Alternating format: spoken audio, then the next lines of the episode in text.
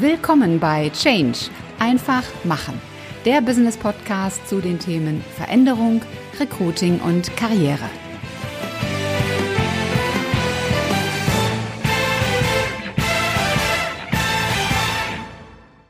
Hallo, liebe Podcast Community. Herzlich willkommen zu einer neuen Episode in deinem Business Podcast Change. Einfach machen. Mein Name ist Ulrike Winzer. Ich bin die Gastgeberin dieses Podcasts. Ich weiß, dass die Corona-Krise uns alle sehr, sehr, sehr beschäftigt. Dennoch habe ich heute ein Thema, wo du vielleicht im Moment denkst, das ist nun gar nicht relevant für mich. Das Thema lautet Bewerben in der Krise. Echt jetzt? Ja, echt jetzt. Vielleicht bist du in der Situation, dass du schon länger darüber nachgedacht hast, dich beruflich zu verändern. Vielleicht hast du ja sogar schon angefangen, Bewerbungen zu schreiben. Oder vielleicht befürchtest du, dass nach der Krise entweder dein Job nicht mehr existiert oder im schlimmsten Fall sogar dein Unternehmen. In welcher Situation auch immer du jetzt bist, es ist schlau, jetzt bereits zu beginnen, dir über deinen Status und das, was du willst, klar zu werden und vielleicht auch jetzt schon Bewerbungen zu schreiben. Wenn ich das sage, dann bekomme ich gespiegelt, ach nein, doch jetzt nicht. Wenn ich mich in einer Krise bewerbe, dann denken die doch, der ist auf der Flucht, der ist unvernünftig, der hat nicht nachgedacht, der will unbedingt da weg. Das macht keinen guten Eindruck. Es mag sein, dass Menschen so denken, du kannst es aber auch verändern, du kannst dem Ganzen nämlich vorbeugen. Es gibt immer noch so etwas wie ein Anschreiben oder ein Schreiben anbei, eine Mail, ein Mailtext, den du verfassen kannst. Und dort hast du Raum, um zu erläutern, warum du dich gerade jetzt bewirbst. Das eine ist, du musst natürlich wirklich einen guten Grund haben und wissen, was du willst und wohin du willst. Und das Beste, was du dann dazu schreiben kannst, ist, ich glaube an sie. Deshalb bewerbe ich mich genau bei Ihnen. Ich glaube an Sie, an Ihr Unternehmen und an Ihre Zukunft. Wow. Wenn du so etwas liest, frag dich mal selber, wenn du so etwas liest, wie reagierst du dann? Ich glaube, das ist etwas, was wir alle gebrauchen können, das Signal von außen des Menschen an uns glauben. Und das ist ein idealer Satz, den du in die Bewerbung schreiben kannst. Es geht ja hier gar nicht darum, dass du dich in der Krise entscheidest und einen Arbeitsvertrag unterschreibst, ich empfehle immer, ein persönliches Gespräch zu führen. Und das ist im Moment ein wenig schwierig. Natürlich kann man solche Gespräche führen mit zwei Meter Abstand, aber das wirkt dann auch alles ein wenig, ja, künstlich. Es ist nicht der echte Eindruck, der dann vermittelt wird, wie er im normalen Alltag vermittelt würde. Also überlege dir, ob nicht gerade jetzt eine Bewerbung schlau ist. Wie gehst du aber vor, wenn du sagst, ich gehe dieses Thema jetzt mal an? Dafür habe ich fünf Punkte und wenn du länger zuhörst, dann merkst du schon, ich habe es irgendwie mit der Zahl fünf. Ich mag fünf Punkte, weil man aus fünf gut drei Stück herausnehmen kann, die man dann umsetzt. Ich habe also fünf Punkte für dich, mit denen du dich auseinandersetzen solltest. Punkt Nummer eins, Frage dich, wo stehst du derzeit überhaupt? Ich erlebe sehr oft oder habe es auch in der Vergangenheit sehr oft erlebt, dass Menschen sich bewerben, ohne sich Gedanken darüber zu machen, wo sie eigentlich aktuell wirklich stehen. Natürlich kann ich immer sagen, ich bin heute Vertriebsmanager, Marketingverantwortlicher, Buchhalter, Softwareentwickler. Aber das heißt nichts, wo du wirklich stehst. Das ist nur eine Position. Deshalb mache dir Gedanken, wo du wirklich stehst. Und das bedeutet, in welche Art Unternehmen bist du? Ist das das Richtige für dich? Wie fühlt es sich an in der Zusammenarbeit mit deinem Vorgesetzten, mit deinen Kollegen, mit dem Team? Wie ist deine fachliche Aufgabe? Macht sie dir wirklich Spaß? Fordert sie dich oder denkst du sonntags, oh Gott, morgen ist Montag und am Freitag wunderbar endlich Wochenende? Hast du Perspektiven im Unternehmen? Kannst du dich weiterentwickeln? Wie sieht es mit dem Thema Weiterbildung aus? Und passt es eigentlich alles in deine private Lebenssituation hinein? Also es gibt eine ganze Menge Dinge, über die du dir zunächst Klarheit verschaffen solltest. Zweite Frage. Wo willst du eigentlich hin? Ich weiß, dass es in der heutigen Zeit und das auch unabhängig von Corona schwer ist zu sagen, wo will ich eigentlich in fünf oder zehn Jahren stehen. Und trotzdem, mach dir Gedanken darüber, wo du hin willst. Wenn du Softwareentwickler bist, willst du die nächsten zehn Jahre wirklich Softwareentwicklung machen?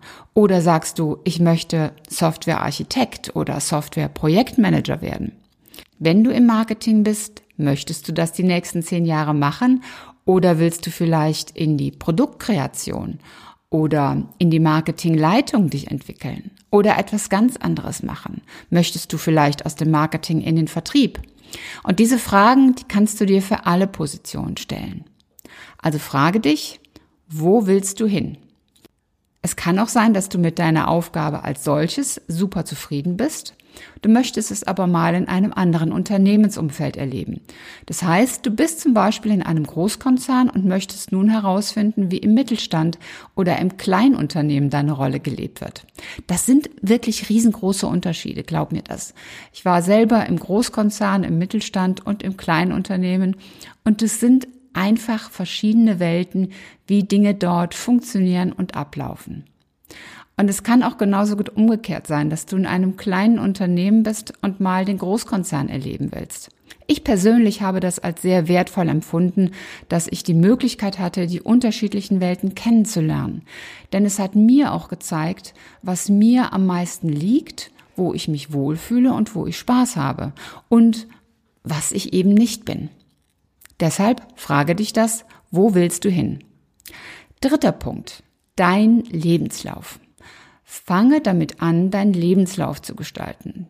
Vielleicht hast du ihn schon. Wenn du ihn noch nicht hast, dann beginne in jedem Fall damit. Ich weiß, gerade bei jungen Menschen, die denken sich, ach, so ein Lebenslauf, den brauche ich jetzt doch nicht. Ich habe aber auch die Erfahrung gemacht, gerade bei meinen Bewerbern, bei den Kandidaten, aber auch bei mir selbst, je länger du wartest, desto schwieriger wird es, sich daran zu erinnern, was du in einer speziellen Rolle eigentlich alles getan hast. Also wenn du nach fünf, sechs, sieben Jahren dich fragst, was war denn damals alles, dann fällt es dir möglicherweise schwer, dich an Dinge zu erinnern. Deswegen ist mein Appell immer am Jahresanfang aufzuschreiben, was hast du eigentlich im letzten Jahr beruflich gemacht, erreicht, welche Erfolge hast du realisiert? Wo warst du gut? Welche Tätigkeiten und Verantwortlichkeiten sind dazugekommen? Und vieles mehr. Also gestalte deinen Lebenslauf. Gestalte ihn aber nicht nur im Sinne von, ich habe die und die Aufgaben. Aufgaben, das ist so etwas wie die Zutaten in einem Schmerzmittel. Überlege dir, welche Erfolge hast du erreicht? Welche Ziele hast du erreicht?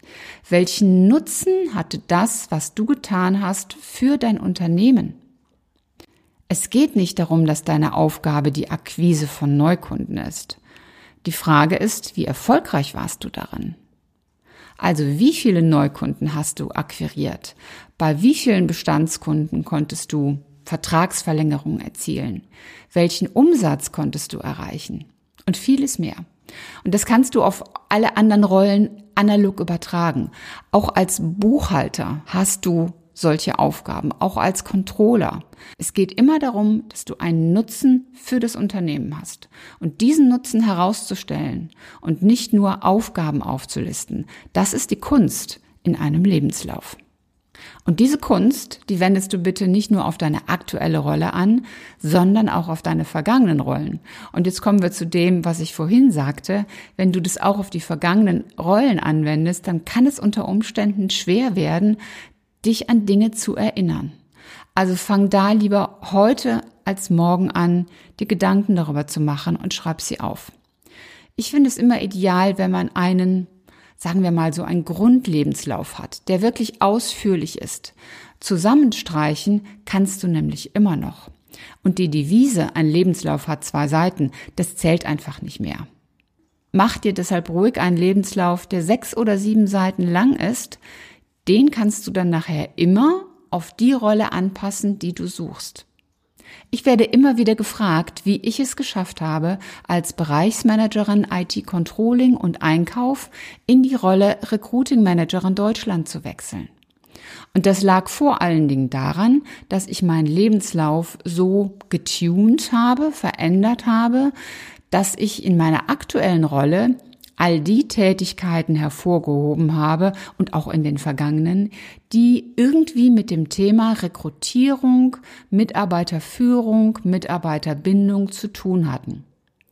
Die anderen Aufgaben, die dann mit Controlling und Einkauf verbunden waren, die habe ich wirklich minimiert auf das Nötigste. Dadurch wurde eben deutlich, dass ich auch an diesen Stellen Erfahrung hatte. Erfahrung, die nutzenbringend für die neue Aufgabe ist. Und das funktioniert natürlich nur, wenn du einen Lebenslauf hast, der all dein Wissen, all deine Erkenntnisse, all deine Erfahrungen und Erfolge enthält. Punkt Nummer vier, dein Auftritt im Netz. Wenn du deinen Lebenslauf super gestaltet hast, dann schau unbedingt darauf, wie du im Netz auftrittst. Das bedeutet, schau dir vor allem die Business-Plattformen an. Xing und LinkedIn sind natürlich die Platzhirsche, weil es wirklich ja allgemeine Business-Plattformen sind. Aber möglicherweise bist du auch in spezialisierten Plattformen drin. Es gibt für fast jede Profession, für fast jeden Beruf gibt es auch spezielle Plattformen, wo sich eben nur die Wissenschaftler, die Softwareentwickler und ITler, die Marketing-Spezialisten und so weiter tummeln. Schau auch da genau hin, wie dein Auftritt ist. Sowohl vom Bild als auch von der Aussagekraft der Informationen über dich. Schau dir auch deine Profile in den eher privat ausgerichteten Netzwerken an. Bestes Beispiel ist Facebook. Ja, ich weiß, man sollte sich nicht die Facebook-Profile anschauen, wenn ein Kandidat sich bewirbt. Dennoch bin ich überzeugt, dass sehr viele Personaler das tun und auch sehr viele Führungskräfte. Denn ich möchte als Vorgesetzten keinen Mitarbeiter, der in Facebook Bilder oder Videos von sich postet, wie er betrunken an Karneval durch die Innenstadt torkelt. Deshalb achte auch da darauf, dass deine Profile in eigentlich privaten Plattformen dann auch wirklich privat sind. Wenn du solche Videos oder solche sehr privaten Dinge posten willst, dann achte auch darauf, dass wirklich nur dein Freundeskreis diese Dinge sieht. Und Punkt Nummer fünf, das kannst du jetzt auch bereits sehr gut machen, recherchiere. Recherchiere nach Unternehmen, die für dich spannend und interessant sind, wo du sagst, wow, die verkörpern das, wo ich hin will. Denn da hast du dir ja in Punkt zwei Gedanken drüber gemacht. Schau auch nach, ob diese Unternehmen offene Stellen ausgeschrieben haben. Sie haben sie möglicherweise nicht ausgeschrieben. Ich persönlich bin ein bisschen zwiegespalten. Ich weiß, dass manche Unternehmen gerade jetzt stark ausschreiben, besonders zum Beispiel im IT-Bereich, weil ihnen einfach bewusst ist, dass nach der Corona-Krise der Bedarf nach neuen Mitarbeitern ansteigen wird. Diese Unternehmen halte ich für schlau, denn sie sind weitsichtig und vorausschauend. Es gibt auch Unternehmen, die gehen in der jetzigen Krise hin und sagen, wir handeln verantwortungsbewusst und deshalb haben wir alle offenen Stellen von der Homepage genommen. Das finde ich wiederum nicht schlau und auch nicht vorausschauend. Für mich gibt das das Signal, wir glauben eigentlich gar nicht daran, dass wir die Krise überleben werden und wir brauchen auch keine neuen Mitarbeiter.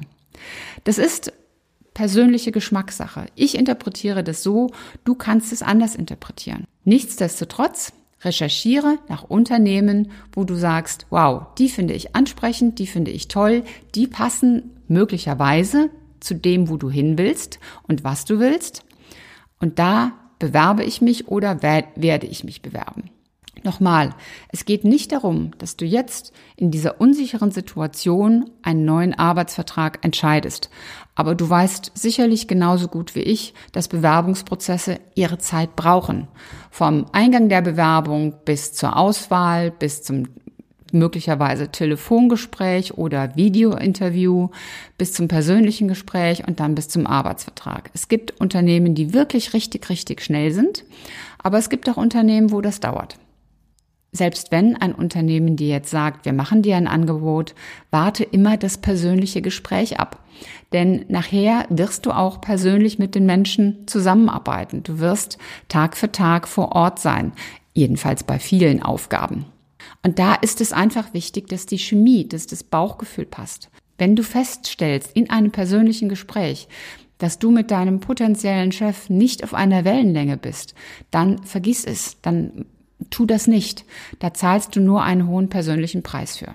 Das waren meine Tipps zum Thema echt jetzt bewerben in der Corona-Krise. Ja, ich finde gerade diese Krise bietet eine Menge Chance, sich mal Gedanken darüber zu machen, wo stehe ich eigentlich und wo will ich eigentlich wirklich hin? Ist es alles so das Gelbe vom Ei, was ich hier habe? Ist es das, was ich mir vorgestellt habe, was ich mir wünsche für mich? Denn wir sind uns, glaube ich, auch alle klar darüber, diese Krise wird vorbeigehen und wir werden sie auch meistern. Und dann hast du die Gelegenheit, wunderbar für dich durchzustarten. Ich wünsche dir das Allerbeste, bleibe vor allen Dingen gesund und bleibe diesem Podcast treu. Das war's für heute. Ich hoffe, dass dir die Folge gefallen hat und dass du richtig tolle Impulse für dich mitnehmen konntest. Am besten sind immer drei ganz konkrete Dinge, die du sofort umsetzt und die dich weiterbringen. Und wenn du drei Menschen kennst, die von diesen Impulsen ebenfalls profitieren, dann teil doch einfach die Folge mit ihnen. Hat dir diese Episode gefallen? Hinterlass mir gerne eine 5-Sterne-Bewertung und eine Rezension bei iTunes. Und am besten abonniere auch gleich den Kanal, damit du keine Folge mehr versäumst. Wenn du Fragen hast oder Ideen, Anregungen, Verbesserungsvorschläge oder Themenwünsche, dann schick mir gerne eine Nachricht. Alle Kontaktdaten zu mir findest du in den Show Notes. Und ich hoffe natürlich, dass du auch beim nächsten Mal wieder mit dabei bist. Bis dahin, sei großartig, mach einfach Change. Deine Ulrike Winzer.